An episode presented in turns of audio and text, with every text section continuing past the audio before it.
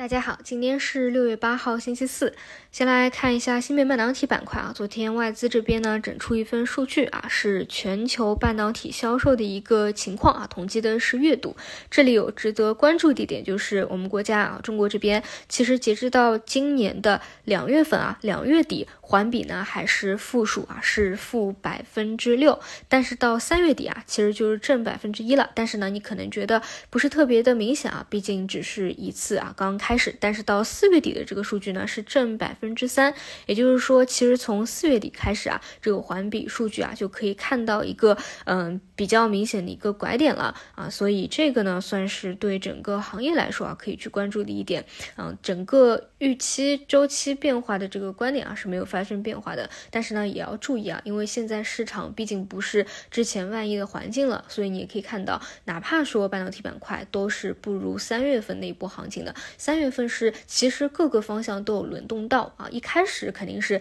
AI 相关的分支有，因为有这个风口嘛，起来的比较多，慢慢的呢就延伸到其他的分支都给轮了一遍啊，但之后 A 杀以后再起来的其实就比较少了啊，一个是 AI 芯片相关的，一个呢就是存储啊，一个就是芯片最近的一个国产五 G 啊，这些都是数得出来的啊，但是这个客观情况的一个变化，大家是要知道的，未来当量能重新回归以后。啊，或者说资金再去看到二季度真真实实有一个比较明显于一季度的变化的话，其实都还是比较可期的。当然，如果说啊，呃，资金看到二季度还是没有他们预期的变好，也免不了要继续卷。比如说，拉升一波的存储芯片，未来讲不定啊，大家觉得哎需要再兑现一波，可能还会兑现一波。但是这个底部呢，确实已经在不断抬高了。所以我的观点是啊，像这种最先起来的，大家都觉得比较好的这个 triplet 存。存储啊，嗯，就是你在里面手里做滚动啊，底仓一直拿着都还是没有什么问题的。其他方向呢，更多做跟随，哪一个有环比变好的迹象，或者资金有介入的迹象，都还是可以关注着的。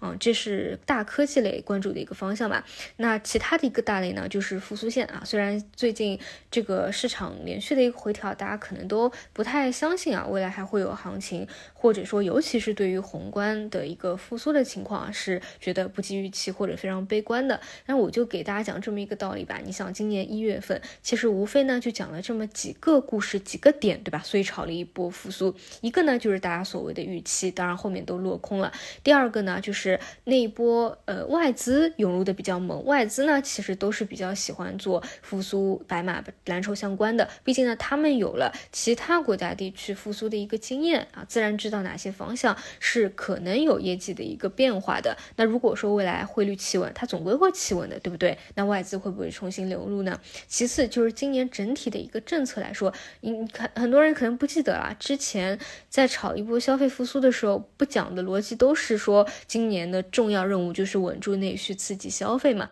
那关于政策的说法，它是一贯而终，不会发生什么变化的。除此以外呢，就是因为去年四月份啊，因为各种原因，它的基数是非常低的。但凡呢，到了后面的二季度，大家看到其实真的是有一定的改变的，其实都会唤醒对于复苏的一个预期。所以想说的呢，就是不要因为啊现在市场非常的低迷，悲观的声音非常多，就觉得未来没有这样的一个预期在了。不会的，尤其是你知道，其实呢，跌到位了就是最大的一个利好，大家就。会重新幻想起来，所以这一块啊还是保持关注吧，就等一个右侧信号而已啊。另外呢，最近模拟期嘛，每天都给大家一个信心嘛，就是其实呢。最怕的就是你在一个顶部的时候啊，就人声鼎沸的时候啊，想要去入市，或者说呢，就不断的看到股市跌多了，对吧？想要抄底，但是呢，你其实你当时以为的底啊，它还有更低，然后呢，就结果就抄在了一个半山腰，这就是为什么很多人说定投了两年了，甚至三年了，居然还是亏损的一个状况。